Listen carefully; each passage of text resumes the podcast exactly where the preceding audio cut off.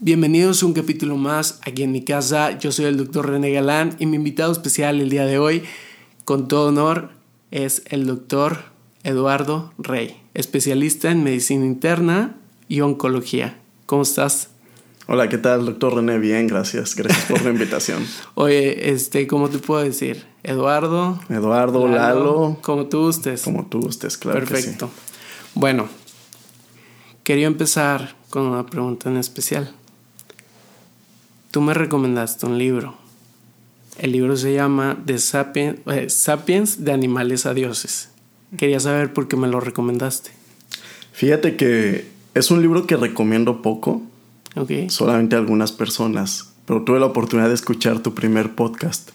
Entonces, yo recuerdo que tú empezabas con la pregunta de qué opinabas sobre el futuro a tu invitado en esa ocasión creo que es una pregunta bien interesante y me pareció muy interesante que fuera tu primer capítulo del podcast.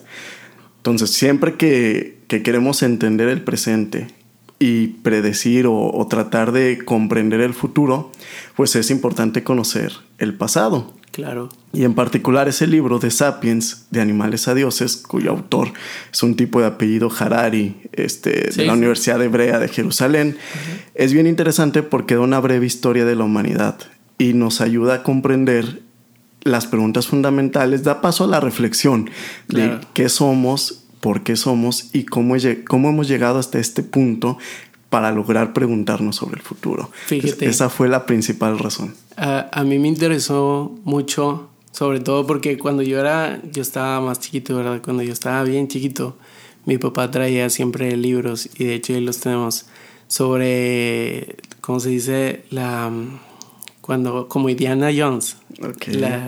¿Sí sabes a qué me refiero? Sí, como que las reliquias y como la gente de, de tiempos pasados y tenía sobre también planetas y todo y se me hacían temas de mucha cultura, ¿sabes? O sea, que eran cosas que tal vez nunca te iban a enseñar y si te enseñaban iba a ser poco. Y de lo que, que tú me lo hayas recomendado, se me hizo muy interesante porque cuando alguien te recomienda algo, eso que te están recomendando, sea, un libro, una película, una serie, lo que sea, ¿verdad? Sobre todo con los libros, porque la imaginación ahí es otra cosa y más que nada con el conocimiento ahí a lo que voy es que cuando alguien recomienda algo es porque algo les causó, algo influyó en ti ese libro y te hizo ver la o sea, perspectiva, algo muy interesante. Y yo quiero saber qué fue lo que más te gustó de ese libro o qué fue el mensaje que te dejó, porque lo que, vaya, para serte sincero, yo no, no lo pude leer, ¿verdad? Claro, o sea, pero le, o sea, lo, lo escuché en un audiolibro. Lo que pude, porque pues he estado muy ocupado y te soy sincero, la verdad. Pero, este, se me hizo muy interesante porque ellos se van eh, hasta, ¿cómo se llamaba el, antes del Homo sapiens? Australopithecus. sí, claro, sí. Ajá, y, y, te comenta que, que había no solamente un tipo de, de humano, o sea, había diferentes. Y el que sobrevivía era el que más adaptaba a la, a la realidad de, o vaya, a, a sobrevivir. Y eso se me hace muy interesante, el cómo empezó. Pero cuéntame más o menos a ti los aspectos. Ajá. Fíjate que yo siempre he creído que hay libros y hay personas que sacuden tus ideas este, y marcan un punto de inflexión y te invitan a la reflexión y a partir de allí pues sigues otro camino, ¿no?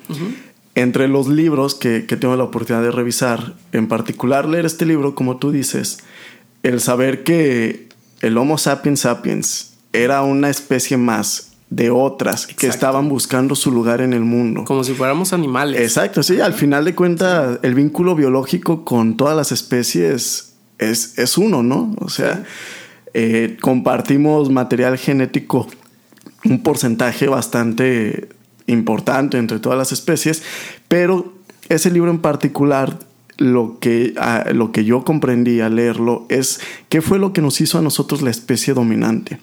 Una especie que se escondía de sus depredadores, que empezó a descubrir herramientas, el fuego, llegó a ocupar todo el mundo. y que somos la especie que actualmente pues es la que manda en el mundo, ¿no? Por eso un título bien interesante, de animales a dioses. Y, y de hecho nosotros prácticamente fuimos los que evolucionamos y somos la especie dominante. O sea, aparentemente, ¿verdad? Tal vez no la más perfecta porque le tenemos, bueno, yo le tengo mucho amor a los animales y me gusta que ellos no tienen esa parte destructiva como nosotros la tenemos. Pero algo muy interesante de todo eso es que no me acuerdo en dónde, pero yo vi un artículo donde hablaba que ciertos tipos de Homo sapiens, ¿verdad? Bueno, en, ¿cómo se podría decir? En las clasificaciones que tenían, algunos sí llegaron a sobrevivir. Claro, sí, sí, sí. No todos existieron, o sea, se extinguieron. Incluso ellos se mataban, se mataban entre sí, pero algunos se reprodujeron entre sí. Sí, de hecho eso, eso es algo que plantea el libro, bien interesante. El libro pone tres hechos fundamentales en la historia de la humanidad que el autor trata de explicar como esos puntos de inflexión en el punto en el que ahora nos encontramos, al cual llegamos. Y uno es la revolución cognitiva, como tú decías, quién sabe por qué, si la alimentación, la, adaptación genera mutaciones en, el, en, las células de nuestro sistema nervioso, las sinapsis se configuran de una manera diferente y da ese paso evolutivo. La revolución cognitiva. Posteriormente, pues el humano era cazador, era nómada. Y comía cuando había, ¿no? Y, ¿cómo se dice? Descubre la, agricultura.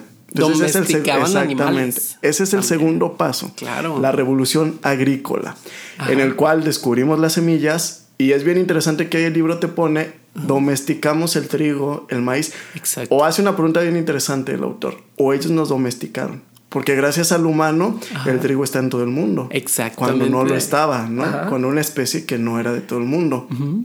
Y posteriormente, justo eso también es bien interesante en el ambiente de la salud, porque tú sabes que últimamente el ayuno intermitente, todas estas dietas que paleolíticas, dietas altas en potasio, que con la revolución agrícola se vino a disminuir la ingesta y se vino a incrementar la ingesta de carbohidratos, que nuestra biología no estaba adaptada para, para procesarlos. Exactamente, sí. que Por se eso da vienen las enfermedades. enfermedades crónicas, diabetes, hipertensión, dislipidemias. Yo creo que este podcast ya se va a hacer de nutrición porque... es, es, un punto para, para comprender cómo todo esto está relacionado. Pero vemos la importancia de esa, de no solamente de, en el sentido de la salud, sobre la nutrición, sino de cuántas cosas se pueden prevenir. Exactamente. Viéndolo desde ese punto de vista. Sí, de hecho, pues por eso han tomado tanta relevancia actualmente claro. esta tendencia de las dietas intermitentes, paleolíticas.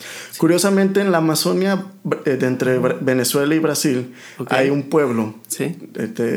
se llama, es el pueblo Yanomami. Es un pueblo aborigen. que, y hay bastantes estudios muy serios, ¿eh? En Lancet, New England, las revistas que se te ocurran. De prestigio. Exactamente. En el cual esta población en particular tiene una muy baja incidencia o casi nula de enfermedades como hipertensión arterial, dislipidemia, infartos, todo este, este, esta patología cardiovascular.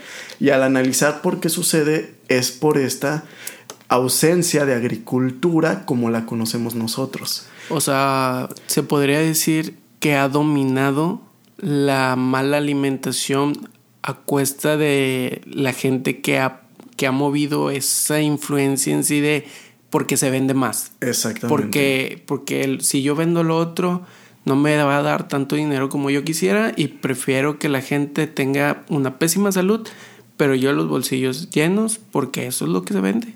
Claro, sí, se ha mantenido aislada de Por eso la comida chatarra ha dominado tanto. Exactamente. La verdad. Y las políticas que ahora buscan frenar todo esto, ¿no? Claro. Y, y la tercera parte del libro, continuando, la revolución científica, que va unado a toda la revolución industrial, toda la cuestión del renacimiento.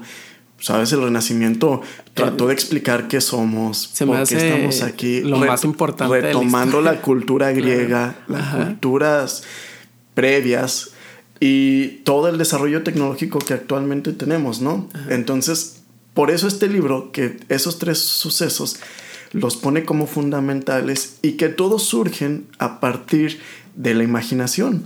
Claro. Y la imaginación definida como la capacidad que tenemos de representar en nuestra cabeza hechos, ya sea reales o no reales, o sea, recuerdos, pero que no están sucediendo, que es tan nuestra y particular de nuestra especie y que hemos podido construir cuestiones y conceptos sociales que realmente no existen, ¿no? O sea, eh, lo plantea él allí, no es tangible, la economía.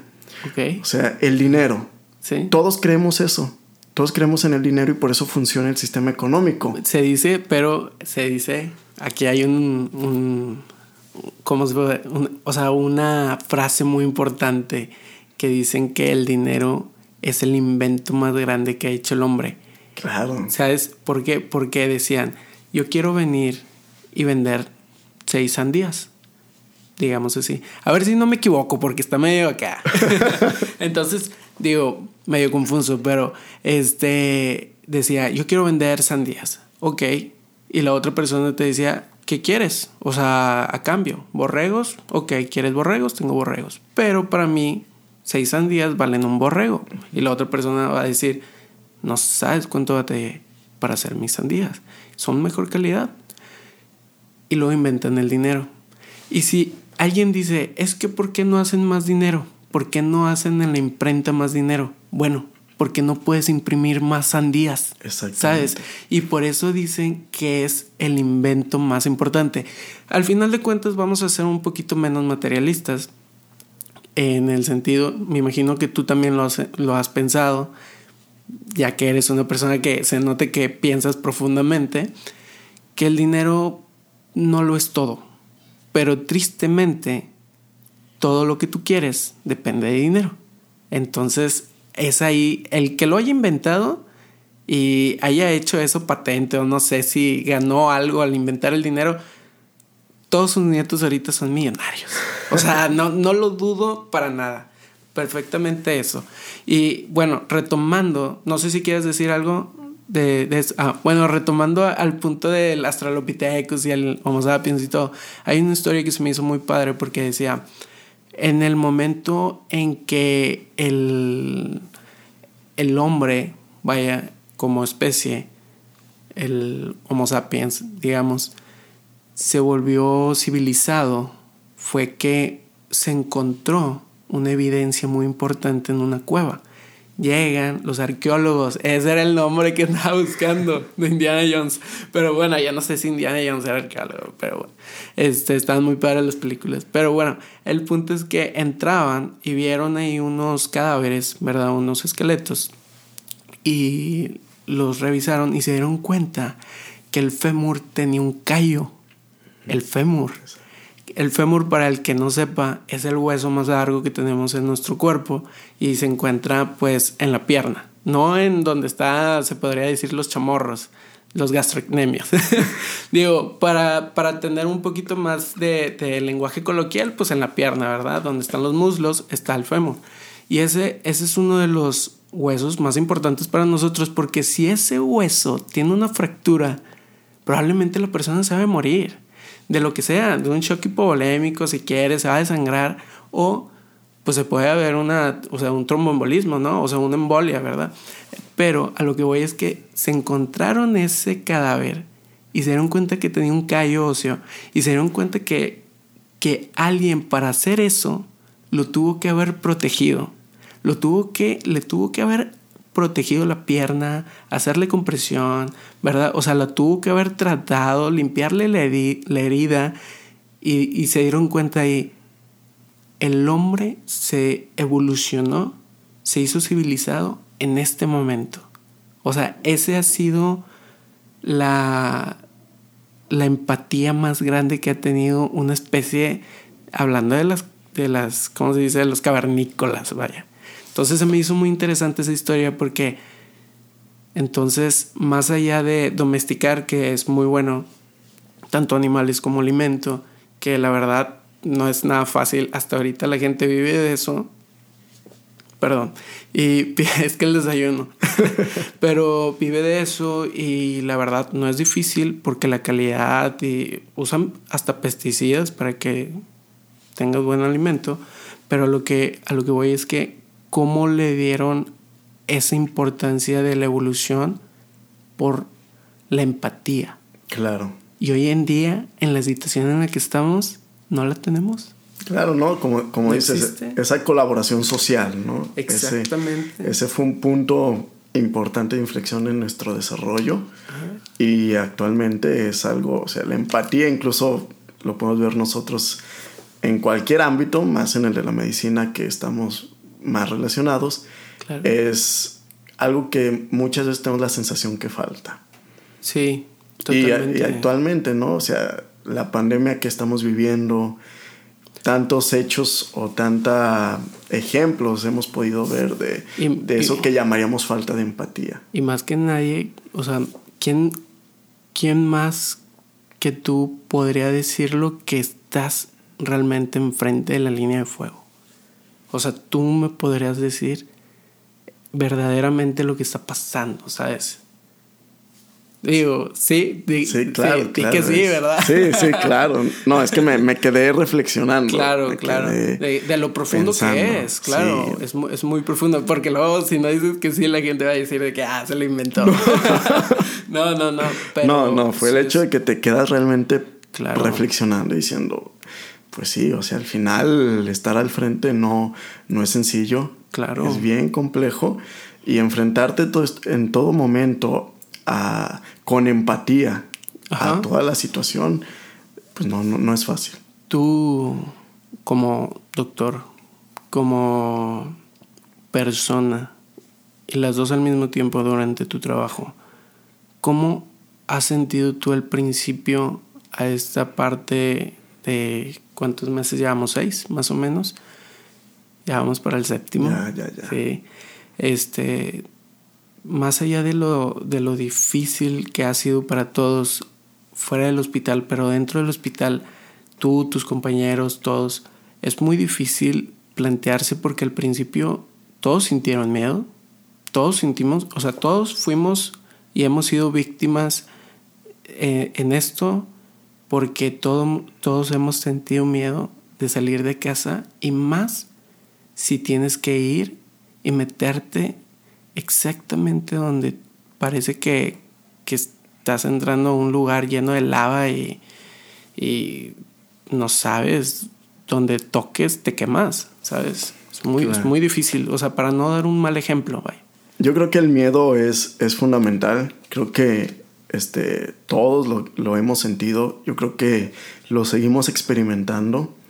Y creo que es importante en cierto modo tener ese miedo porque te lleva a tener respeto y te lleva a generar pues, una precaución y un cuidado, ¿no? Tanto para ti como para la persona que está frente a ti y las personas que están al lado y convives con ellas. Entonces creo que es fundamental mantener ese, ese respeto originado por el miedo, pero pues no sé, creo que se ha vuelto bien complejo, creo que el desgaste ha sido fundamental, como dices, ya vamos seis, siete meses y aún se ve un poco larga esta situación. Sí, digo, para ser sinceros. Sí, claro, hablando con la verdad, o sea, esto no se va a acabar mañana, ni en un mes, ni en dos meses.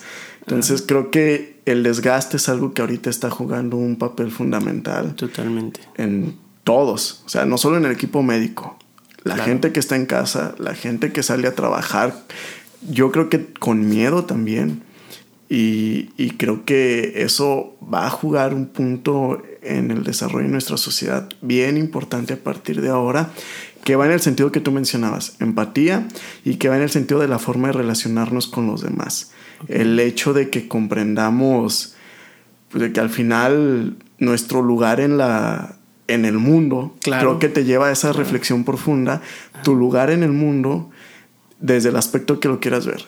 Biológico, que pareciera ser muy simple, en el cómo un virus viene y acaba o, sacude algo bien cañón en uno mismo y en todo lo que lo rodea, hasta el momento filosófico de crecimiento, resiliencia que se te quiera, que se te quiera ocurrir, ¿no? Entonces creo que, que sí, sí vamos a salir diferentes de esta situación. No, totalmente, totalmente. Y definitivamente Digo, estamos jóvenes, claro, pero incluso este, nuestros papás nos podrían decir y nos lo han dicho, este año es de los más difíciles que han existido.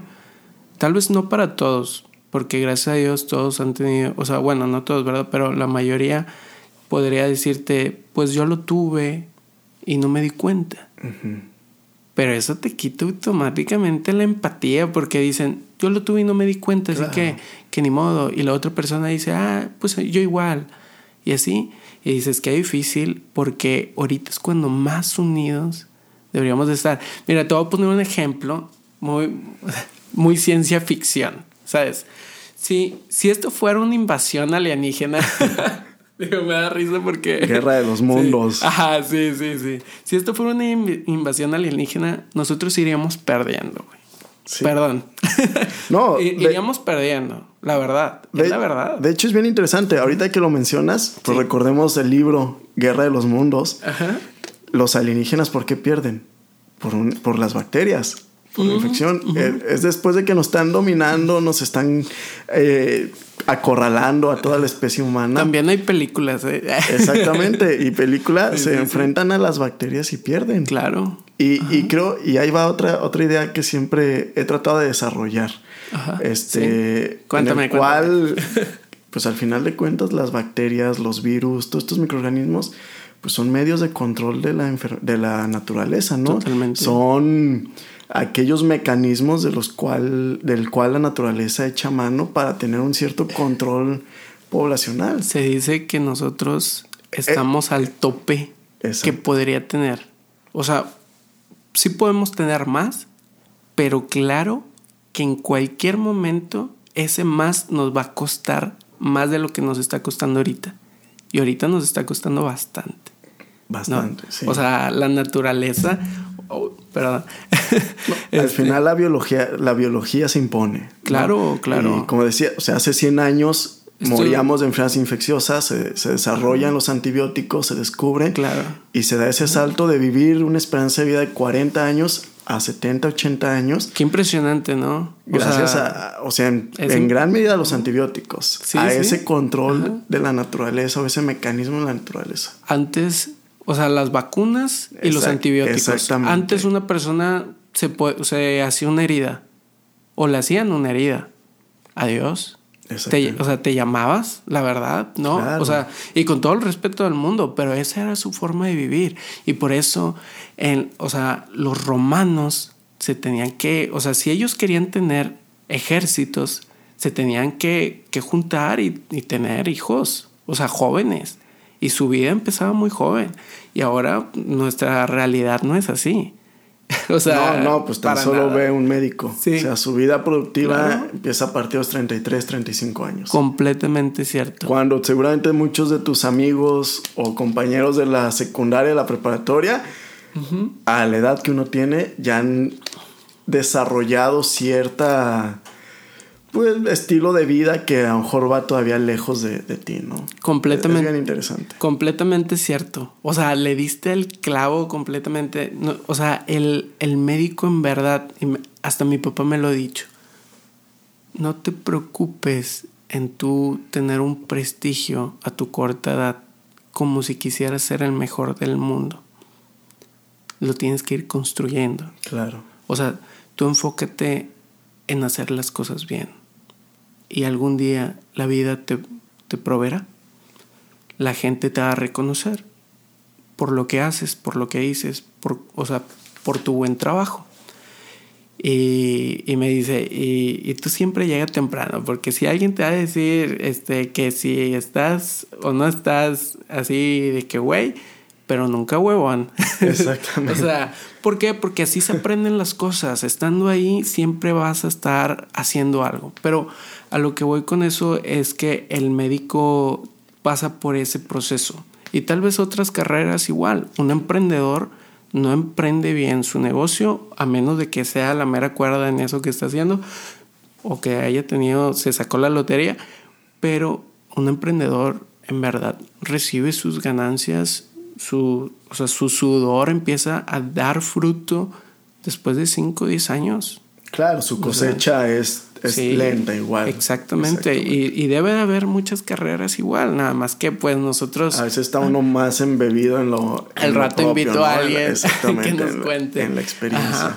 Pero fíjate, este, te quería, te quería preguntar, fuera de, de eso, tú como oncólogo, oncólogo, todos sabemos, es, se podría decir que es una especialidad de las más nuevas, la verdad. Hace, perdón, antes no se, no, o sea, no se hablaba mucho de un oncólogo y no se tenían muchas enfermedades de cáncer. Ahora, pues tú se podría, o sea, tú te podrías decir que eres de las nuevas generaciones que incluso esa especialidad va evolucionando muy rápido, bastante rápido. Lo que se usaba hace 10 años ya no se usa, no como en cirugía, que sí puedes mover algunas técnicas y todo, pero al final de cuentas vas a abrir, ¿verdad? Sí, fíjate que justamente como dices, oncología es una especial como disciplina, pues relativamente no, no tan antigua como otras que conocemos, ¿no? Porque justamente todo el desarrollo del conocimiento pues, ha sido de 70 años para acá. Claro, y, cada año es pero a diferencia de otras, cirugía. Relativamente joven. Exactamente. Ajá, tampoco digo que hace Pero como dices, hace 10 años, todo el desarrollo de la inmunoncología hacia acá ha sido tremendo y cada año hay cambios en primeras líneas de tratamiento, hay nuevo, nuevo conocimiento que, que marca una pauta en el cambio de la forma de afrontar y de tratar el cáncer. Que curiosamente, el cáncer no es nuevo. O sea, el cáncer. Justamente una de las cosas por las que decidí ingresar a la especialidad de oncología después de medicina interna fue porque, aunado a las enfermedades infecciosas, que, que, es una, una situación que nos ha acompañado en toda la historia de la humanidad, el cáncer es otra de las enfermedades que nos han acompañado. Exactamente. O sea, no es con las enfermedades crónicas, diabetes, hipertensión, que se empiezan a desarrollar con el tiempo, ¿no? Se fueron adquiriendo. El cáncer no. O sea, el cáncer, como tú lo decías, de, de la historia del fémur y el Australopithecus, hay momias, por así decirlo, en Perú, en donde se te ocurre que, que han encontrado evidencia de tumores, sobre todo tumores óseos, ya sean primarios o metastásicos. Curiosamente, en agosto de este año, en Lancet Oncology, salió un artículo de la primera evidencia de un osteosarcoma en un dinosaurio. Un dinosaurio, el peroné, analizaron el peroné en la universidad acá, en, una universidad en Canadá. Para los que no están entendiendo nada de esto. La espinilla, ¿no? sí, pero que lo busquen en Google. Eh, si pueden buscar cualquier cosa, digo, ya le estamos dando tarea. Algunos le dicen fíbula, en la literatura gringa, peroné o la espinilla. Claro, claro. Eh, y curiosamente es un tipo de dinosaurio, se llama Centrosaurus, muy similar para que quien nos esté escuchando lo imagine, recuerda al Triceratops de Jurassic Park con sus tres cuernos.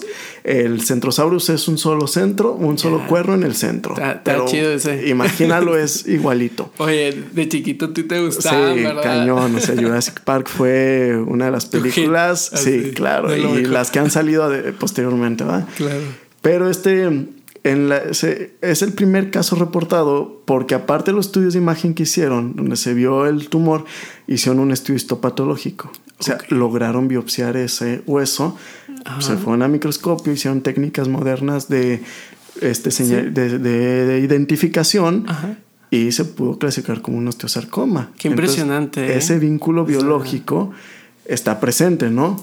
Y había un artículo previo, perdón, este, de una un tipo de tortuga antecedente a las tortugas que actualmente conocemos, de hace 240 millones de años. El dinosaurio es de hace 70 millones, 77 millones, no recuerdo el dato preciso.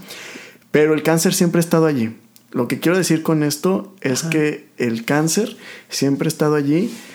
Es hablando desde el aspecto académico, científico y de la comprensión, es una de las cosas más fascinantes. Claro. Lamentablemente el avance en el tratamiento no ha sido como quisiéramos, pero es fascinante. No queremos que, se entienda como si el cáncer fuera algo bueno. No, no, no. no para nada. El cáncer dentro de la medicina son temas muy interesantes a estudiar por lo mismo de que todavía es un mapa muy desconocido. Exactamente. Es un, es un ambiente muy desconocido que poco a poco se va aprendiendo más, que parecen pasos de gigante, pero luego te das cuenta que el, el mapa se, cada vez se hace más grande, pero que pues es muy triste. El, en el caso, por ejemplo, yo te podría decir que mi mamá hace siete años, yo apenas iba entrando a la carrera y, y mi mamá le diagnostican un SEA de mama. Y fíjate, esto es algo que te quería preguntar, porque mucha gente se puede identificar con esto. Cuando mi mamá le diagnostican el cáncer, no es una enfermedad de una sola persona. Esa enfermedad la carga toda la familia. Y no solamente hablando de si la heredas o no la heredas, sino que con mi mamá tuvimos, o sea, tienes que estar ahí, porque la quimio y la radio ¿Sí te ayudan? Claro que sí. Son herramientas que se utilizan, pero claro que tienen sus efectos que son difíciles y, el cuerpo batalla para tolerarlos y es difícil, vaya. Y, y vaya, en la parte empática a lo que voy, tú como oncólogo, ¿qué tan difícil es para ti estar ahí con el paciente, guiarlo en su enfermedad, porque eres su guía y eres prácticamente el que lo va a estar cuidando durante mucho tiempo. Y, y la familia va contigo y te pregunta sus dudas, pero sentimentalmente, o sea, las emociones que tú cargas, ¿cómo te sientes tú ahí? Digo, sé que tienes que ser sensible porque somos humanos, pero ¿cómo se siente el ambiente, vaya? Fíjate que, que sí, justamente yo creo que en la medicina una de las palabras, como médicos, una de las palabras más difíciles de pronunciar, tú lo has vivido, eh, incluso más que la muerte, es la palabra cáncer, ¿no? Sí, completamente. tanto uno como médico como para el paciente o la persona que recibe y escucha la palabra. Porque al final de cuentas, muerte mm, muchas veces lo representamos con un final. Claro, claro. Pero la palabra cáncer muchas veces no se evoca al inicio.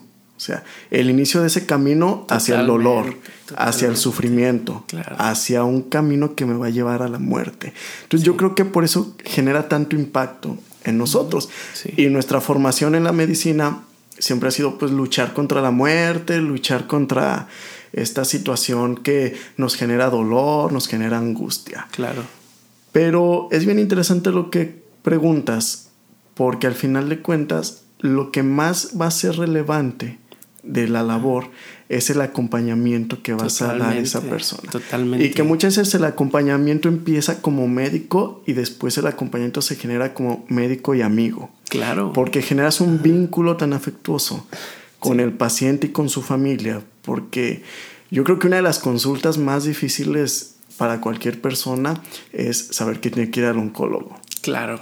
Tanto al inicio como en el seguimiento. El saber si la quimioterapia está funcionando, Inclusive ahí el familiar que llega contigo y te dice, mi, mi mamá, mi, mi, hermana o alguien cercano tuvo, ¿cuál es la probabilidad de que yo lo tenga? Y tú le dices, pues hay una probabilidad de que tú lo tengas, vamos a hacer estudios, vamos a checar y vamos a, a estar observando, vamos contigo.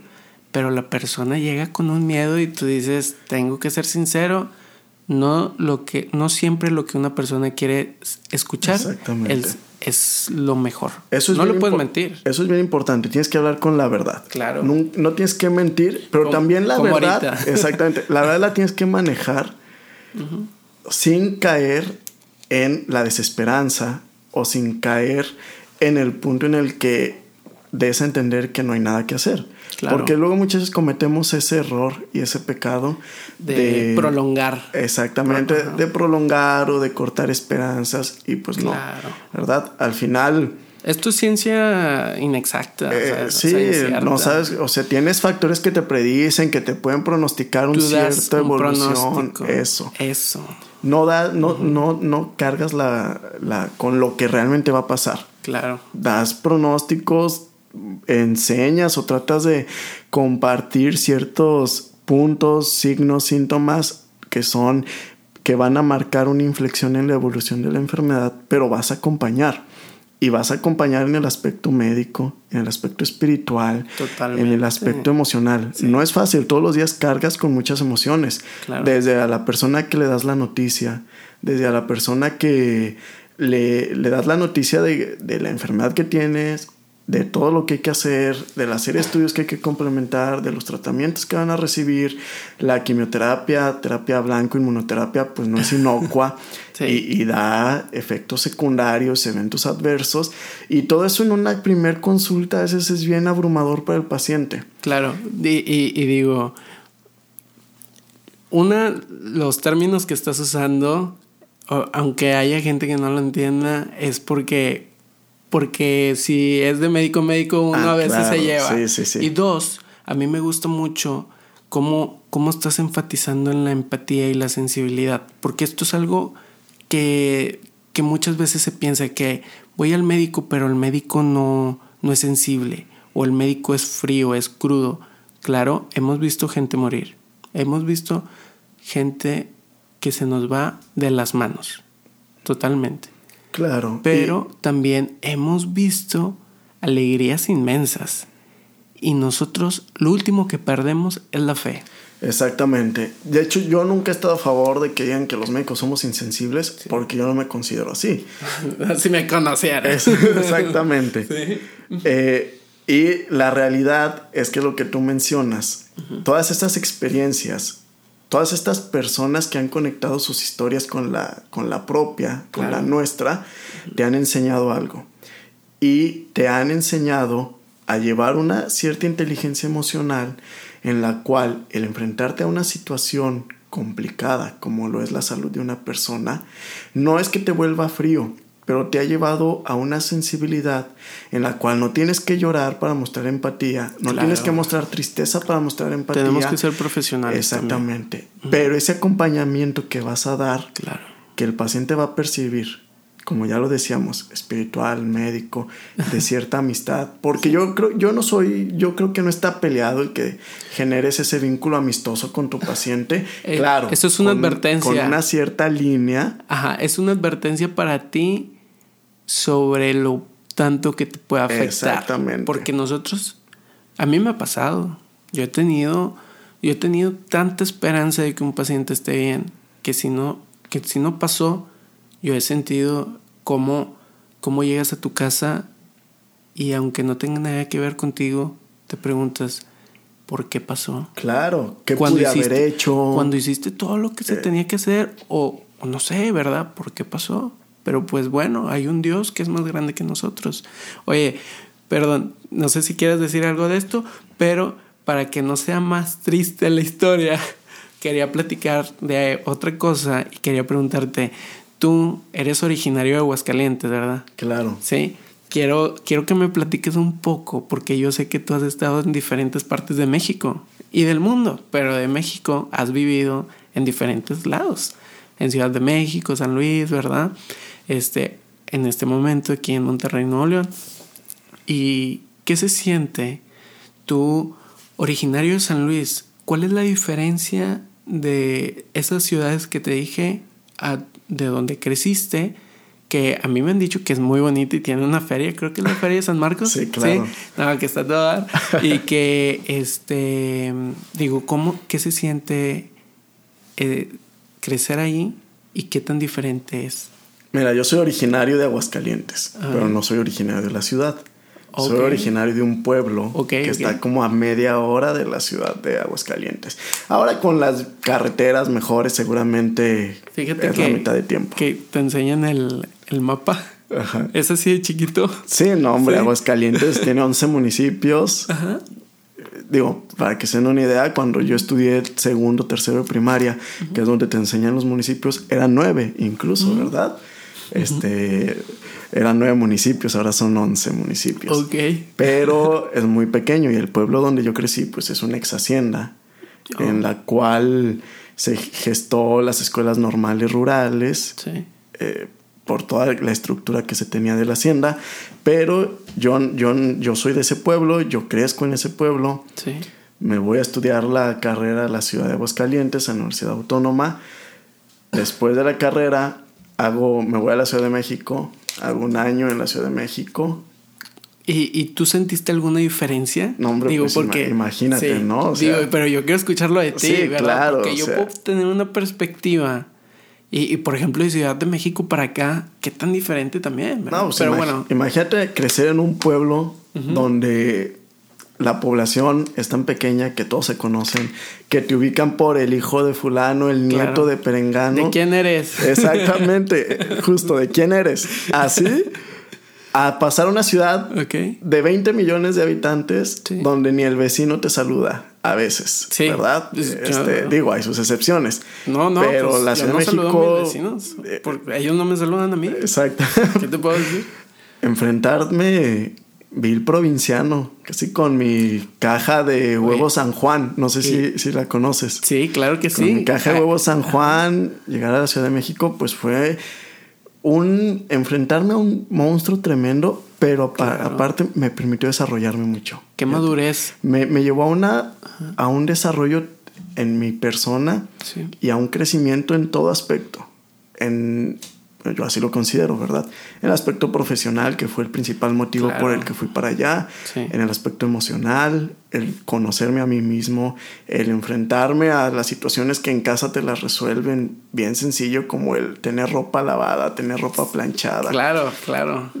el saber que si no lo preparas tú no comes. No solamente pasaste de un pueblo a una ciudad, se podría decir así, sino que también estabas empezando tu vida de independencia. Exactamente. O sea, eso no es fácil.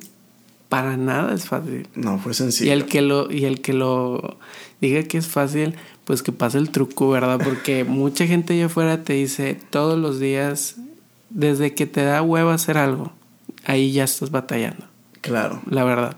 ¿Por qué? Porque ir por el mandado, hacer, te llenas de cosas. Se te fue el día. Totalmente. Y creo que la Ciudad de México me dio muchas oportunidades que traté de aprovechar. Todo el aspecto cultural de la Ciudad de México, todo el aspecto de museos, digo, es la ciudad, una de las ciudades con más museos en el mundo, pues fue algo que aproveché. Después me voy a la ciudad de San Luis Potosí, Fíjate, donde hago no medicina interna. Sí, fíjate, la Ciudad de México es una de las ciudades con más museos en todo el mundo. Ok. No te los acabas, no me los acabé en el tiempo que estuve allí. Traté de ver los más que pude, pero no, no te alcanza el día como lo acabas de decir. Sí, no, pues no. La ciudad de San Luis Potosí me permite a mí hacer mi especialidad Claro. en medicina interna y pues es otro, otra etapa de mi vida también de mayor crecimiento, ¿no? No, claro. En el de que- sacrificios. Exactamente. El extrañar a tu familia, el tener a tu novia, que ahora es mi esposa, Ajá, en la sí. cual pues siempre está, estuvimos lejos. estuvimos Digo, se escuchó medio raro. A ver, repite otra vez. El, el tener, así se hacia ti, hacia ti. El tener a mi novia, Sí. que ahora es mi esposa. Sí, porque se escucha diferente, ¿verdad? No, no pasa nada. No somos tan amigos. Sí. Este. Perdón. No, no, dale, dale. dale. Este, el hecho de- incluso de tener a mi novia Ajá. que vivía en Querétaro, Sí, sí, sí. yo en San Luis Potosí, Ajá. Estarte enfrentando a todo el proceso que es la residencia, las emociones, el aprendizaje, la exigencia, el extrañar a tu fami- a mi familia que estaba en Aguascalientes, pues también fue otra etapa de crecimiento, de desarrollo y que creo que ha configurado todo, toda la persona que, que ahora soy, ¿no? Claro, tuviste que tener ese proceso para ser lo que eres ahora. Y independientemente de la especialidad, o sea, haciendo un slash, ¿verdad? De que ponerlos aparte, la especialidad te ha llevado hasta lo que eres también ahorita, Claro. profesionalmente. Pero tener esa aventura, salir, irte a la ciudad, irte de la ciudad a otra ciudad más grande, luego estar aquí, este, ese, esa, esa persona en la que te has convertido, tú sabes y lo puedes decir y le vas a decir a tus hijos que esto es algo muy importante que te quería preguntar. Este, le vas a decir a tus hijos todo lo que has hecho para llegar donde estás, el sacrificio, de dónde saliste y tú le dirías a tus hijos que estudien medicina. Híjole. Sí, eh, eso es, eso es algo que, que, que todo médico tiene que pensar, ¿sabes? Fíjate que para responder esa pregunta, yo creo que tú tienes que ver y generar ciertas condiciones para o en camino hacia una vocación. ¿En qué va esto? Yo no soy de los que cree que las vocaciones se forman en la adolescencia, se forman cuando eres niño. Yo creo que lo que se va adquiriendo son las condicionantes con base a experiencias y a personas que marcan tu vida y que se aclaran en la madurez o en la edad adulta o en la toma de decisión de qué camino vas a, hacer, a, elegir, lo que te lleva a ser médico o a ser arquitecto o abogado, lo que se te ocurra.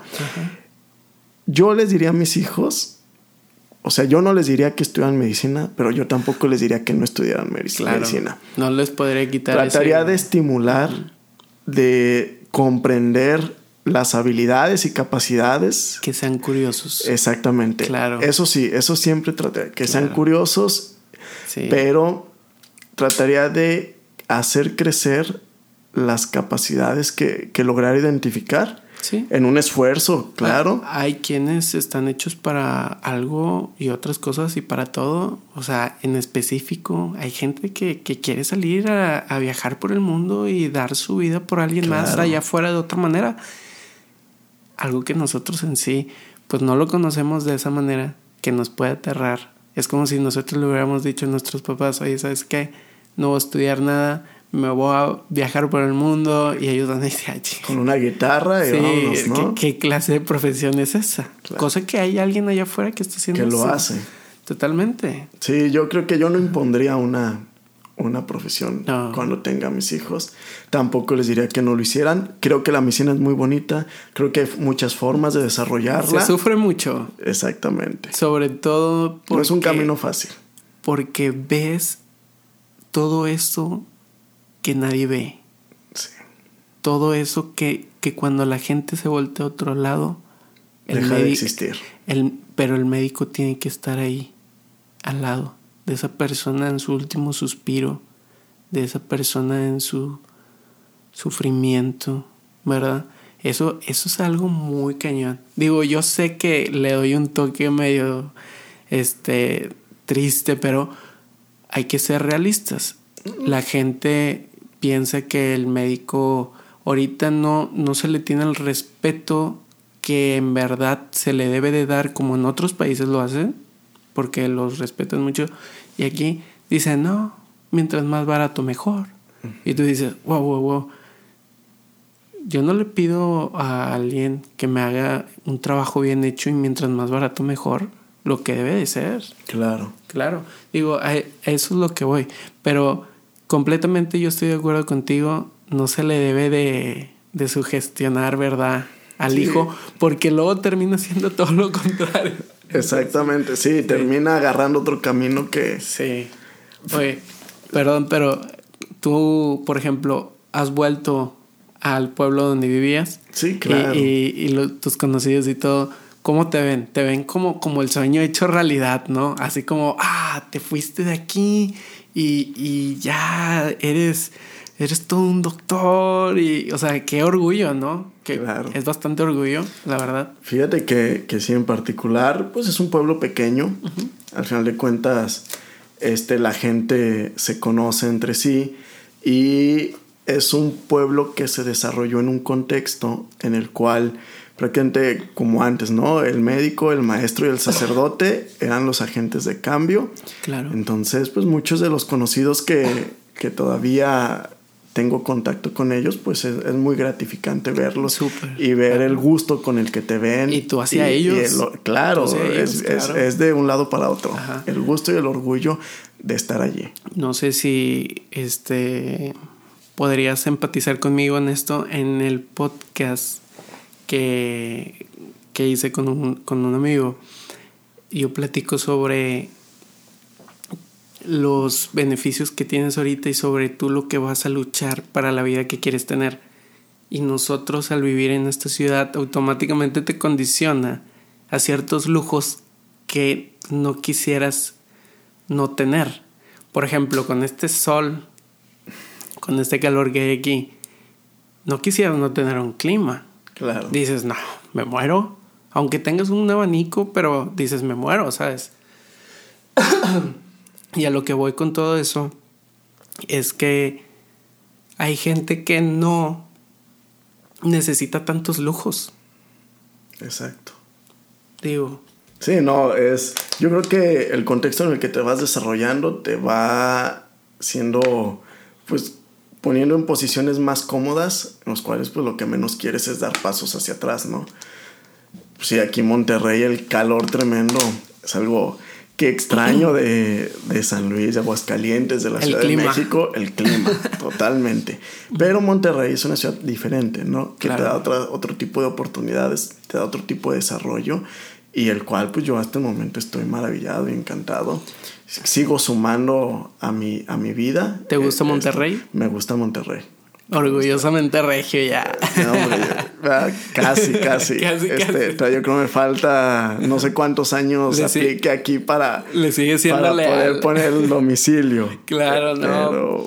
Pero... mira, la verdad nosotros estamos muy contentos y mucha gente que haya sido tu paciente podría estar muy contenta de, de tenerte a ti como médico. Eres una excelente persona. Del poco tiempo te has, o sea, que te he conocido, vaya, te has podido abrir este, con la confianza, tú y tu esposa, con, nosotros aquí en, en Monterrey, que, que, son, que son personas que tienen mucho valor como persona, vaya.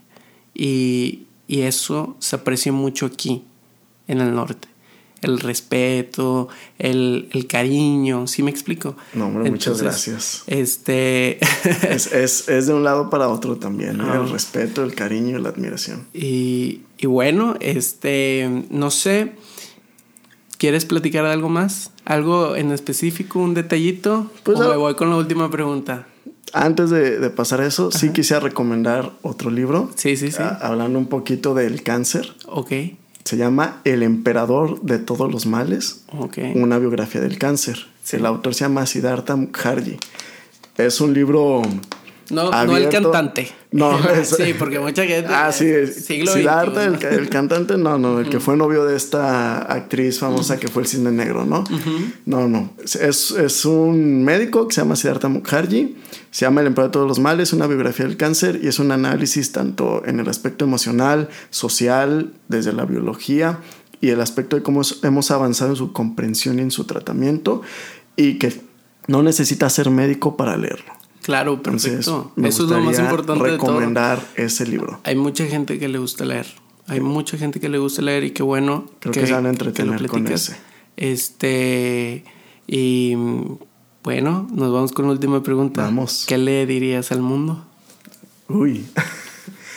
le diría al mundo al mundo que siga creciendo, ¿no? Y a las personas que están en el mundo que nunca dejen de soñar, nunca dejen de imaginar y nunca dejen de luchar por sus sueños para lograr sus objetivos, sus metas y que siempre, siempre, siempre esto sea con empatía y con una buena actitud tanto para uno inicialmente como para los demás que al final de cuentas van a ser las personas que te van a acompañar y te van a ayudar a lograr esos sueños y a llegar a esas metas. ¿Cómo, cómo se dice cuando terminas un libro y te dicen cuál fue la... La enseñanza, la moraleja. La moraleja. La moraleja. La empatía, siempre creer en ti. Eh, principalmente eso.